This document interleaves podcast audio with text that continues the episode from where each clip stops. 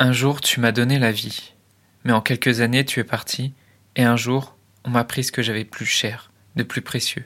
Je comprenais pas pourquoi ça m'était arrivé, et je croyais pas que je comprendrais un jour pourquoi. Tu es parti au moment où j'avais le plus besoin de toi, et je croyais que j'aurais toujours besoin de toi. Dans un monde où la question de la mort est souvent taboue, où vivre un deuil signifie encore être jugé, provoquer de la gêne, de l'incompréhension, quand ce n'est pas de la pitié, la grande question est celle-ci. Comment des orphelins comme nous, qui avons vécu très tôt la mort d'un parent, qui ne voulons pas porter ce poids sur nos épaules toute notre vie, ni qu'il impacte nos relations actuelles, comment nous pouvons y donner un sens nouveau, construire des relations plus profondes, et surtout, comment nous reprenons le pouvoir sur nos vies? Mon nom est Johan, et bienvenue chez les orphelins résilients. Aujourd'hui, peut-être que ce que tu ressens en tant qu'orphelin ou en tant qu'orpheline, c'est un profond mal-être, c'est comme si on, t'avait amputé d'une partie de toi, comme si euh, quelque part au niveau de ton identité, il te manquait quelque chose, comme s'il te manquerait toujours quelque chose, et tu te dis quelque chose comme euh, ça c'est une blessure qui va rester de toute façon, c'est une blessure que je vais garder à vie, il y a une faille en moi qui, qui va rester ouverte toute ma vie. Tu te dis je vais devoir passer l'autre moitié de ma vie sans ce parent, et ça c'est un poids que, que je vais devoir porter toute ma vie. Et tu penses peut-être que c'est quelque chose dont on, on se remet jamais vraiment complètement. Ces phrases, j'en ai lu par dizaines en commentaire sur Facebook et c'est quelque chose que je comprends. Si c'est quelque chose que tu ressens, si c'est quelque chose que tu penses, c'est quelque chose que je comprends parce que c'est ce que j'ai ressenti et c'est aussi ce que j'ai pensé pendant des années.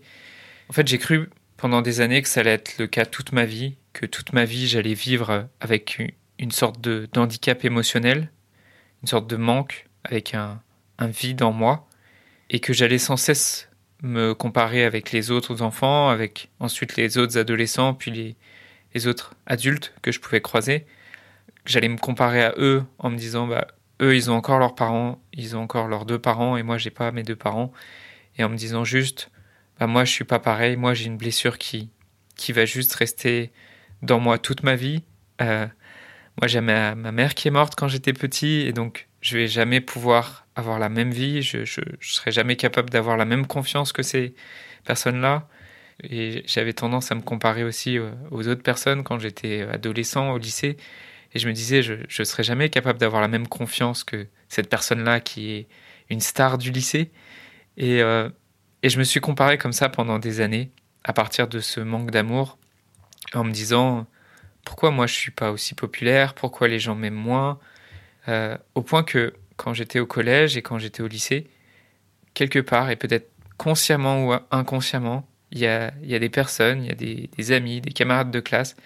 Euh, je sais pas si on peut vraiment surnommer, je sais pas si on peut vraiment appeler ça des amis, mais en tout cas, il y a des personnes qui m'ont, qui m'avaient surnommé euh, le bisu quand j'étais au collège.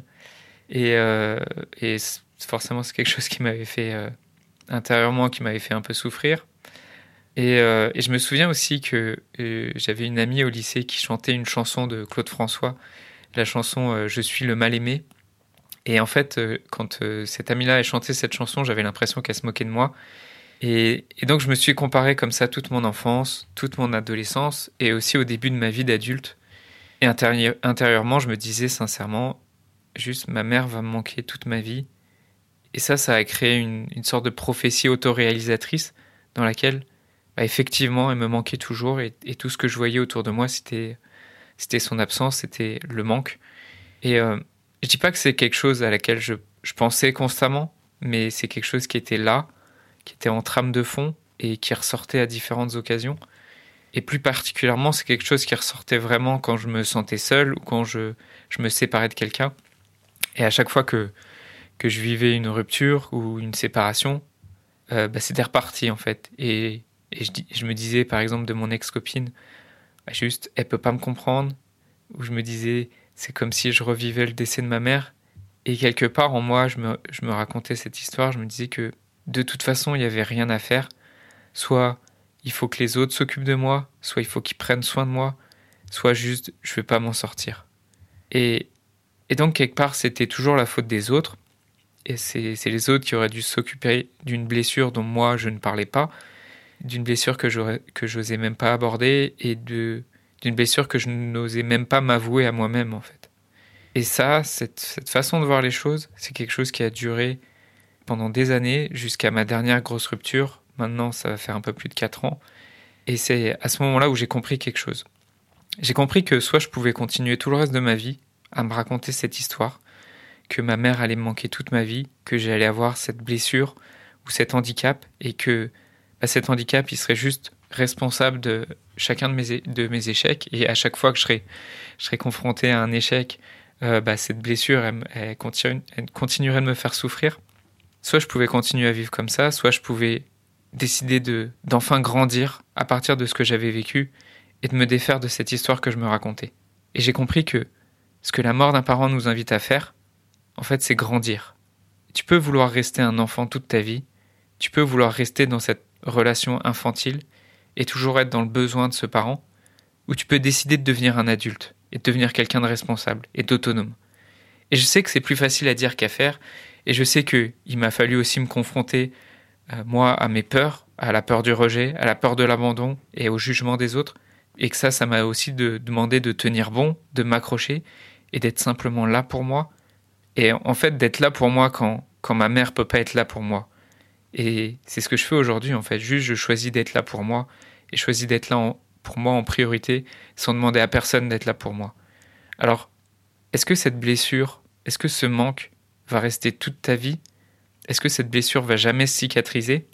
Bah, C'est vrai qu'aujourd'hui, quand je lis ces commentaires, et quand j'entends des orphelins aussi me dire ça, me raconter ça, que ils ont l'impression que cette blessure va rester avec eux toute leur vie et qu'ils pourront jamais s'en sortir, ben moi j'ai juste l'impression d'entendre une condamnation, d'entendre une fatalité, et je voudrais que tu saches et que tu comprennes que c'est avant tout une question de choix. Et je sais que c'est pas facile à entendre, parce que t'as pas le choix dans les événements que tu as vécus, mais tu as le choix de vouloir les transformer ou tu as le choix de les laisser contrôler le reste de ta vie. Est-ce qu'il y a des orphelins et des orphelines qui, qui vivent avec cette douleur et qui vivent avec ce manque toute leur vie?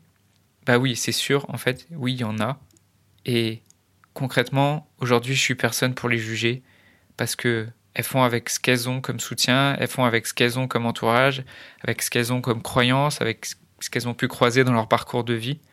Mais est-ce qu'il y a aussi des, des, orphelins et des orphelines qui arrivent à, à construire leur vie, à dépasser et à s'affranchir de ce manque? Bah oui aussi. Oui, et c'est ce que j'ai réussi à faire. Et je dis pas que c'était facile, je dis pas que c'était confortable, mais je dis juste que c'est possible. Je dis juste que c'est possible et que aujourd'hui où j'en suis, ma mère ne me manque pas. J'ai cessé de me comparer à qui que ce soit, parce que je vois aussi concrètement les difficultés auxquelles sont confrontées les personnes qui ont encore leurs deux parents, qui n'arrivent pas à couper le cordon et qui restent dans cette relation infantilisante avec leurs parents et très honnêtement, aujourd'hui, bah, j'en vis pas du tout leur vie. Et aujourd'hui, j'embrasse entièrement la mienne, aussi difficile qu'elle ait, qu'elle ait pu être, parce que je sais que qu'elle est parfaite en fait, et qu'elle était parfaite pour me faire grandir. La seule question que je voudrais te poser aujourd'hui, c'est quel genre d'adulte tu voudrais devenir?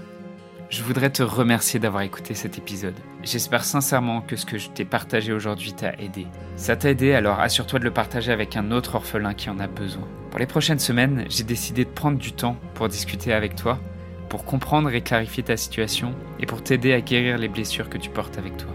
Envoie-moi simplement un message sur Facebook. Pour m'écrire, le lien direct c'est m.me slash johan.orphelin et tu retrouves tous les liens en description du podcast. Le podcast Orphelin Résilient, c'est un épisode par semaine le lundi à 8h.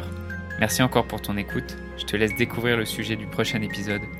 À très vite.